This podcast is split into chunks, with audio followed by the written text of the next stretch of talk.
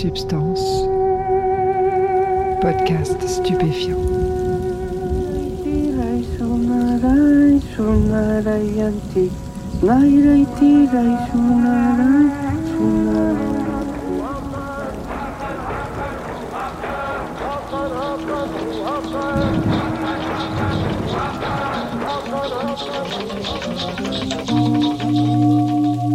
Bonjour à tous, bienvenue dans Substance, Misungi et la personne derrière elle, épisode 3.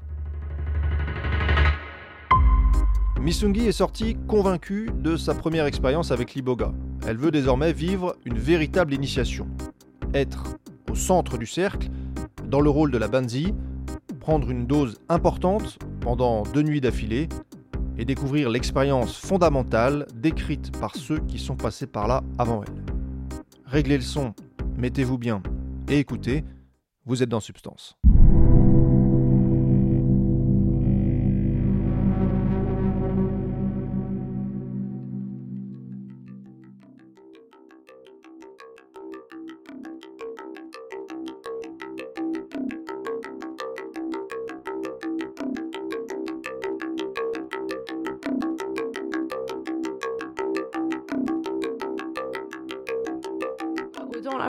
Euh, expérience, j'y suis allée euh, en, en sachant même pas que j'allais faire une expérience, donc du coup je l'avais, j'avais rien projeté dessus, j'avais pas trop réfléchi à ce que, ben, j'avais pas du tout réfléchi à ce que je venais chercher, et donc j'avais pas d'attente et j'avais euh, pas d'idée préconçue, j'avais, enfin voilà. Alors que donc, bah, là, là, hum, le moment où c'était moi le bandit, là, j'avais énormément projeté et ça a été assez, euh, ah, ouais, euh, décevant en fait, quoi.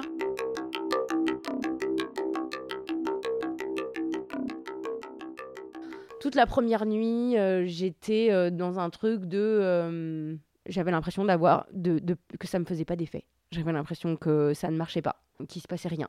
Par ailleurs, j'avais énormément de mal à avaler euh, ces quantités de bois donc très très amères qu'on peut avaler qu'avec une toute petite quantité d'eau. Il faut boire le moins d'eau possible.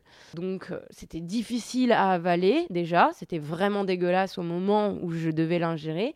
Et ensuite, euh, mon corps tout entier euh, rejetait le truc. quoi. Tout mon corps disait alarme, alarme, il faut évacuer le, le- le truc. Donc j'avais énormément envie de vomir.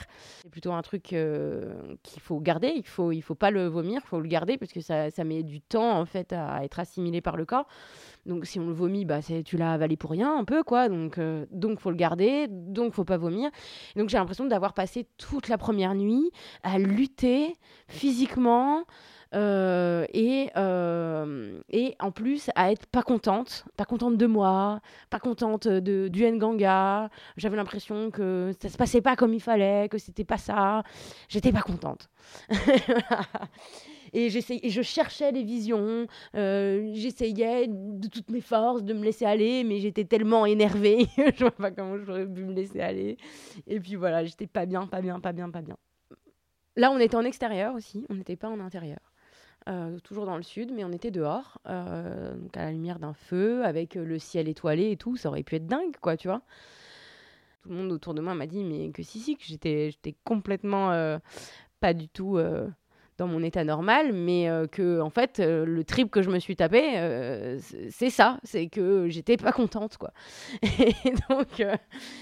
Du coup, euh, la, première journée, après la première nuit, euh, j'ai passé la journée à leur raconter à quel point j'étais pas contente et ils ont passé la, journée à m'expliquer que ben il fallait que j'y réfléchisse, que ben c'était ça qui m'était arrivé, que ben que voilà que c'était ça qui, m'était arrivé, que c'était ça qui était signifiant donc quoi, euh, qu'il y avait sûrement quelque chose à faire de cette colère et de cette, de cette pensée quoi.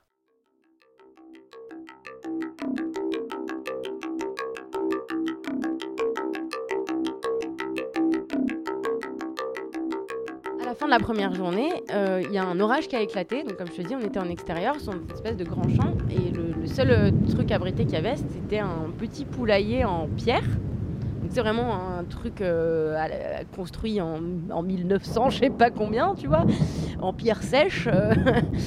un poulailler, quoi, tu vois, au milieu d'un champ.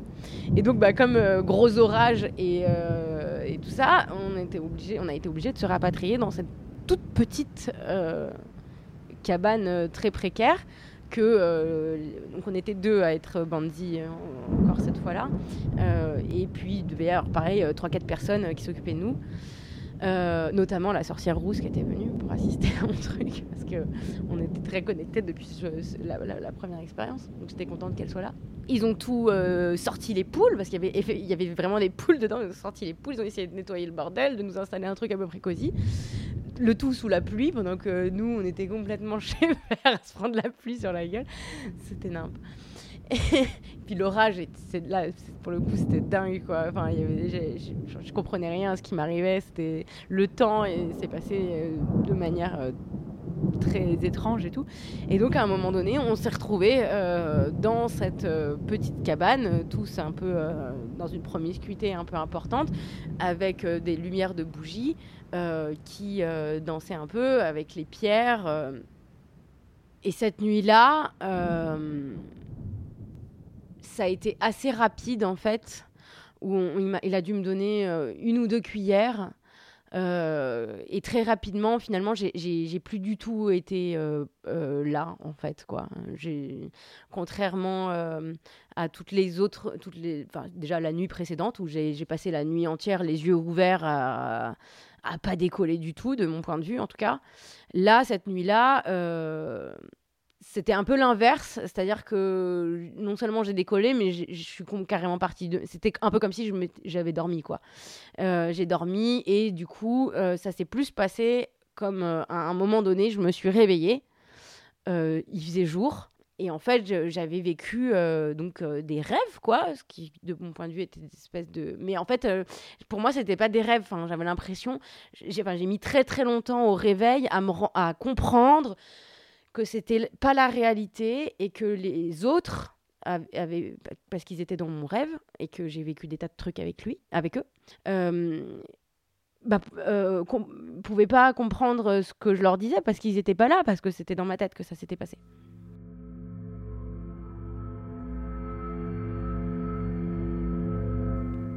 Et donc ces rêves, on était sur une espèce de planète différente avec des règles euh, physiques euh, différentes, donc une pesanteur différente. Euh, enfin, c'était différent. À un moment donné, je commence à m'élever dans les airs et à devenir un, un, cylindre, quoi. Mais vraiment un truc un peu. ça me fait penser à une imagerie un peu Pink Floyd, tu vois. Des formes géométriques, un truc euh, psychédélique euh, des années 70. Et donc je suis un cylindre je suis traversée par des comètes. Et donc je sens vraiment les comètes qui passent à l'intérieur de moi, le cylindre, et des sensations de ouf malade, un truc hyper sexuel, vraiment, extatique c'était dingue. Et puis ils étaient tous là. Euh, eux aussi étaient des formes géométriques. Donc je sais pas, on n'avait pas Dieu, mais en fait on, se voyait. Euh, euh, j'ai l'impression qu'à un moment donné, on était tous en train de baiser ensemble. Enfin, un, espèce, une espèce d'orgie cosmique géométrique. assez dingue. Et, et voilà, ça a duré des heures, je passe les détails. Et donc moi, quand je me réveille, je suis encore dans ce délire d'amour universel. Euh, et, j'ai super envie de baiser avec eux. Mais sauf que donc je me réveille dans cette espèce de petit poulailler pour tout le monde dort. Et en fait, je les réveille, quoi. Et j'essaye de les embrasser et tout. Et ils comprennent rien ce qui se passe, tu vois. Et, euh, donc, comme ils, ils sont pas très réactifs, ils sont pas très réceptifs à mon délire et tout. et en fait, je commence à je commence à être triste à ce moment-là. Je commence à, être triste et à me rendre compte que, en fait, euh, ça s'est pas passé, que tout ça c'était dans ma tête et qu'en fait, euh, ça va pas et qu'en fait, je suis seule et là, je me sens hyper seule.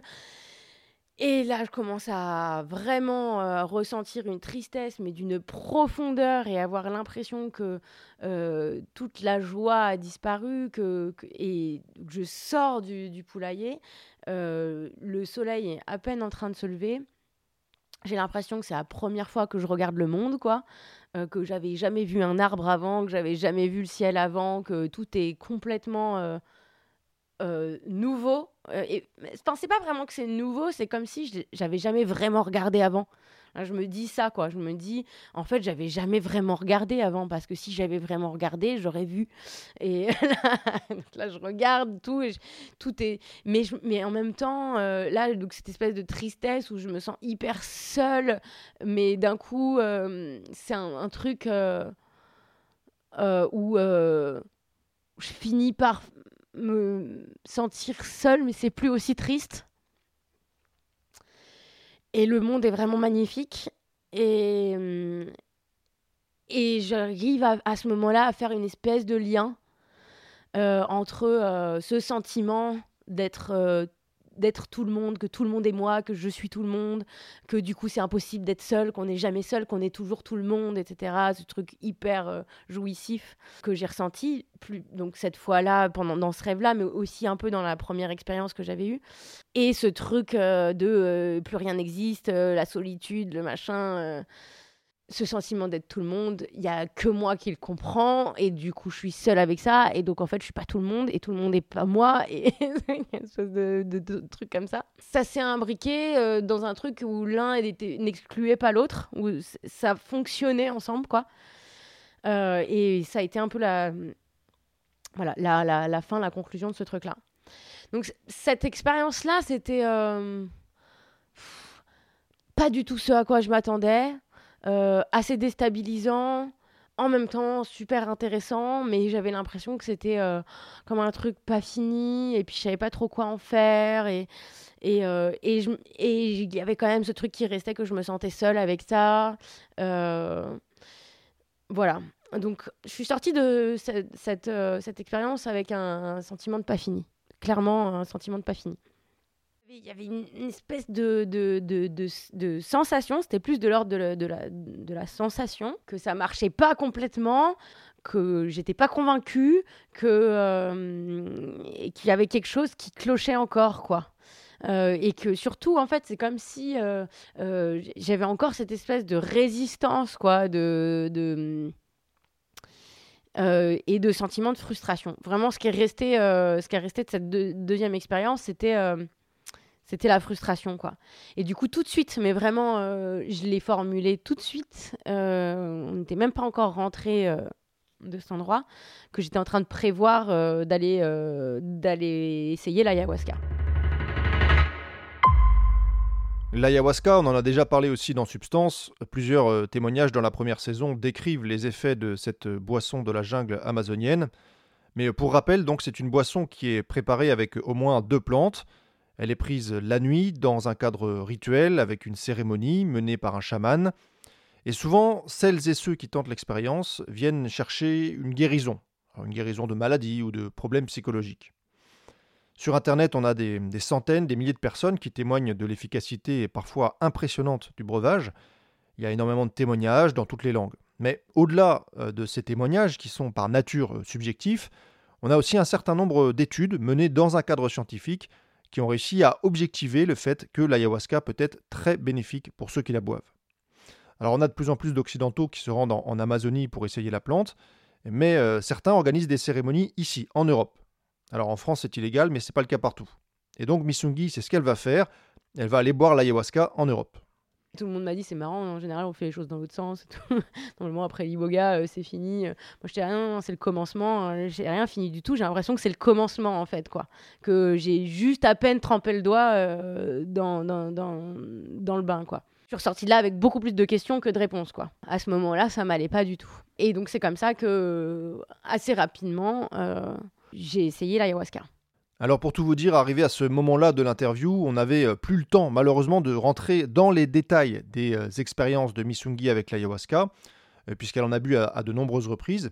À un moment, elle y allait une fois par mois. Donc pour la suite de l'interview, on a décidé d'aller directement à l'essentiel, et elle m'a expliqué ce qu'elle a obtenu, en commençant par raconter qu'elle avait repéré un schéma qui se répétait avec régularité au cours de ses expériences. Je décide de faire ce truc avec, avec l'ayahuasca. Au début, euh, avec euh, ce même moteur de euh, je vais prendre l'ayahuasca une fois et ça va me faire une révélation, ça va être une baguette magique. En fait, j'attendais que ça soit magique et que ça me sauve de manière j'ai rien à faire quoi. Je prends le truc, je suis bien gentil de subir ce qui va m'arriver et ça va et ça va régler tous mes problèmes, tu vois. Et en fait, euh, et en fait, évidemment, ça se passe pas comme ça. ce que j'ai appris en fait de l'ensemble de, de, mes expériences, avec le temps et avec le recul et avec la réflexion sur ce qui, m'arrivait, c'était que en fait, chaque fois que euh, il m'était arrivé des trucs désagréables, chaque fois que ça avait été euh, désagréable, voire euh, très désagréable, genre super flippant, euh, des expériences un peu traumatiques, tu vois. C'était systématiquement dans des, dans des cas où au début, c'était un peu désagréable. Et puis, j'essayais de lutter. J'essayais de détourner mon attention du truc désagréable. J'essayais de me dire que non, que ça allait bien. Que, j'étais dans, dans, dans, la lutte et dans, dans l'envie de contrôler euh, ce qui se passait. Et que chaque fois, du coup, ça s'envenimait, ça s'envenimait, ça devenait de plus en plus horrible jusqu'à ce que ce soit insupportable. Alors qu'à contrario, quand je lâchais prise, quand j'acceptais ce qui m'arrivait, ça se mettait à devenir... Euh, au moins pas plus désagréable et au mieux euh, plutôt carrément euh, agréable. Et du coup, il y a eu vraiment cette compréhension en fait que euh, que c'était une posture, que c'était moi à me positionner d'une certaine manière. Et bon, il y a quand même eu un espèce d'événement charnière qui s'est pas passé pendant une séance ayahuasca, mais une semaine après. J'étais chez mon compagnon. Il était en train de cuisiner dans la, donc dans la cuisine à côté. Moi, j'étais dans la chambre et j'étais allongée sur le ventre. Voilà, je pensais quoi, tu vois, je me laissais euh, comme ça, je divaguais. Et à un moment donné, donc comme j'étais allongée sur le ventre, j'avais euh, tout euh, l'arrière de mon corps. ben vulnérable quoi. Et j'ai commencé à, avoir cette petite idée euh, dans ma tête. Euh, j'ai visualisé quoi, une petite plume comme ça qui euh, s'approchait, qui voltait comme ça au-dessus de mes pieds. Et puis cette petite plume, elle s'est transformée en une espèce de petit scintillement. Et puis ces petits scintillements, en fait, ça faisait comme des crépitements qui étaient en train de matérialiser en 3D quelque chose, une forme. Et en fait, euh, je comprends parce que ça avance euh, de mes pieds vers ma tête, euh, que c'est en train de matérialiser en lévitation au-dessus de moi un autre corps.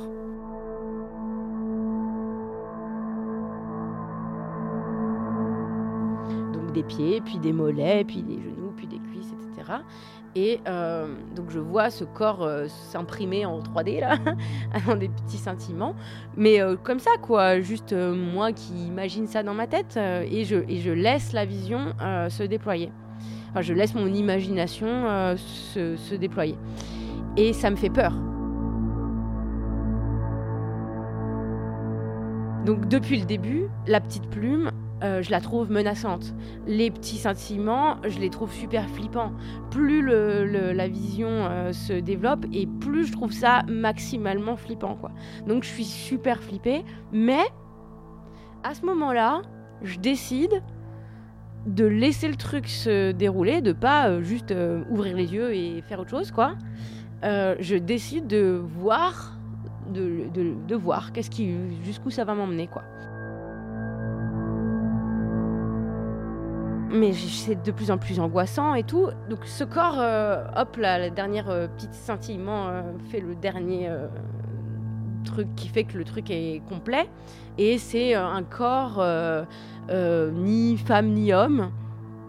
donc il n'y a pas vraiment de, sexe, qui a pas de cheveux non plus, tu vois, qui, qui a une couleur un peu presque morbide, tu sais, genre un peu livide.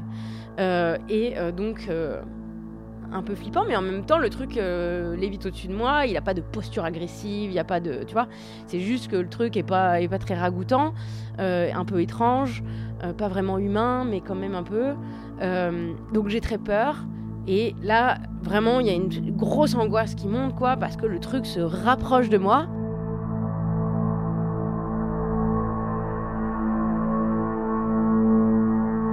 Comme s'il allait euh, descendre, euh, se poser sur moi.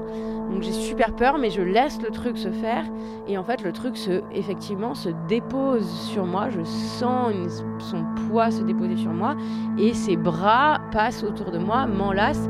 Et là, en fait, le truc me fait un câlin, quoi.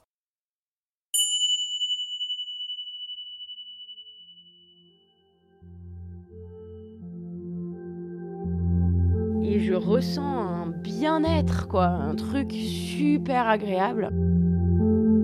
Et à ce moment-là, là, ça fait super sens, quoi. À ce moment-là, je dis, ok, en fait, euh, je pars du principe que la personne derrière moi euh, est menaçante et me veut du mal, et donc j'en ai peur. Premièrement. Deuxièmement, euh, jusqu'ici, toutes mes stratégies pour pas en avoir peur, c'était de me dire qu'elle n'existait pas, que c'était des conneries, que n'importe quoi, que c'est dans ma tête, que machin, nan, euh, et du coup, je ne laissais pas euh, mon imagination se développer jusqu'au bout. Je ne laissais pas la personne derrière moi euh, s'exprimer. Et donc, je restais en fait sur ça n'existe pas, mais, mais mon idée, c'est que c'est qu'elle est méchante, quoi, qu'elle me veut du mal. Et donc, à ce moment-là, je comprends qu'en fait, bon, ben, peut-être qu'elle n'existe pas, mais en fait, si, puisque dans ma tête, elle existe, donc c'est une forme d'existence. Euh, plus je vais la rejeter, euh, moins je vais pouvoir euh, me l'approprier, l'apprivoiser et être à l'aise avec. Et donc, bah, la, dernière conclusion, c'est que, bah, et en fait, si ça se trouve, elle est sympa, la personne derrière moi. Qu'est-ce que t'en sais d'abord? Et du coup, à partir de ce moment-là, j'ai commencé à mettre en place des trucs dans ma vie, de parler à la personne derrière moi. Enfin, je dis la personne derrière moi, mais ça se manifestait de manière un peu différente. Mais quand j'avais ces espèces de sentiments qu'il y avait, que j'étais observée ou qu'il y avait quelqu'un ou quelque chose, tu vois, sous l'escalier, derrière la porte, machin, eh ben, euh, parler, puis même à voix haute, hein, je veux dire, euh, y aller franchement, quoi. Euh, et l'inviter aussi. Genre, lui parler, mais pas pour lui dire de s'en aller. Lui parler pour lui dire bonjour, l'inviter à me dire ce qu'elle avait à me dire. et vraiment, du coup, accepter sa présence, quoi. Et à partir de ce moment-là, déjà, ça a énormément dédramatisé il y avait un truc un peu comique, euh, un peu ridicule à me retrouver à parler toute seule plein de fois, quoi. Donc, s'il y avait le fait que ce soit drôle, ça faisait que j'étais moins en stress aussi. Et puis, assez rapidement, ça a ouais, très vite euh, désamorcé vachement les, les, crises d'angoisse, etc. Et du coup, presque la personne derrière moi euh, se faisait de moins en moins présente et a fini par quasiment disparaître de ma vie, quoi.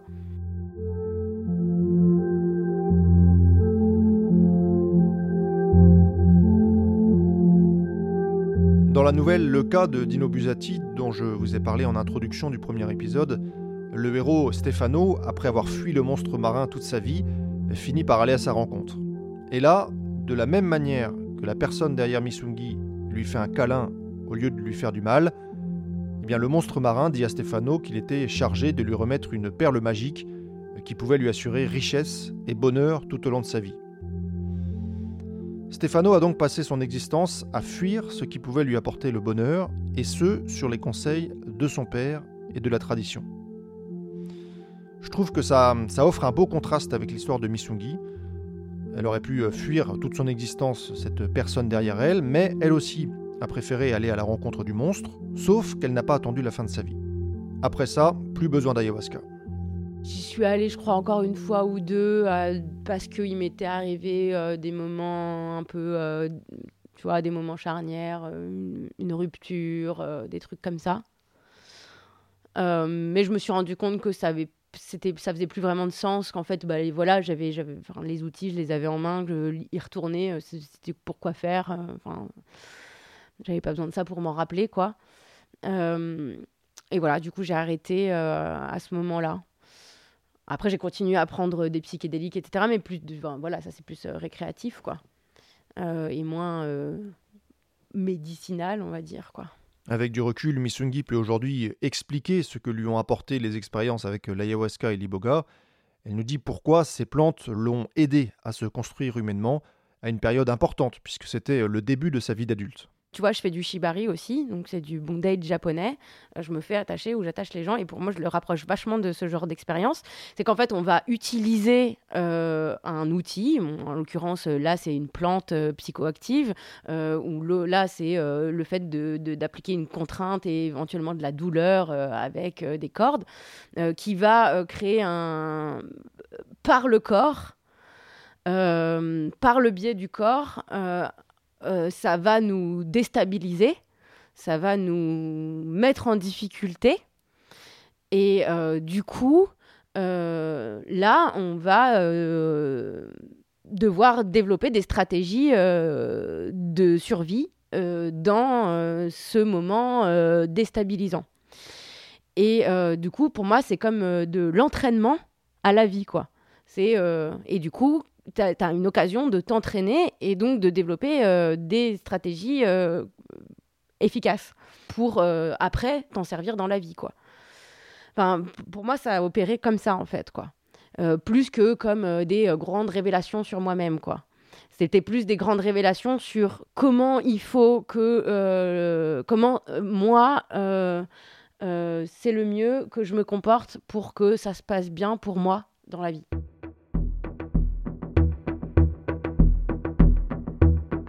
Ça m'a donné des, des, des, moyens, des outils pour être dans le présent euh, correctement en fait.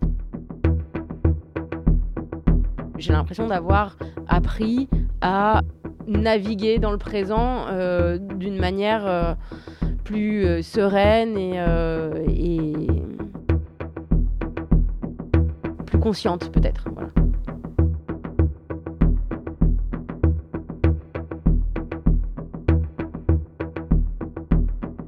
Et voilà comment s'achève le récit de Missungi. J'espère que vous avez apprécié l'écouter. Dans le prochain épisode de Substance, on partira sur quelque chose de très différent. On écoutera la sociologue Anne Coppel nous raconter la genèse de la réduction des risques en France. D'ici là, portez-vous bien.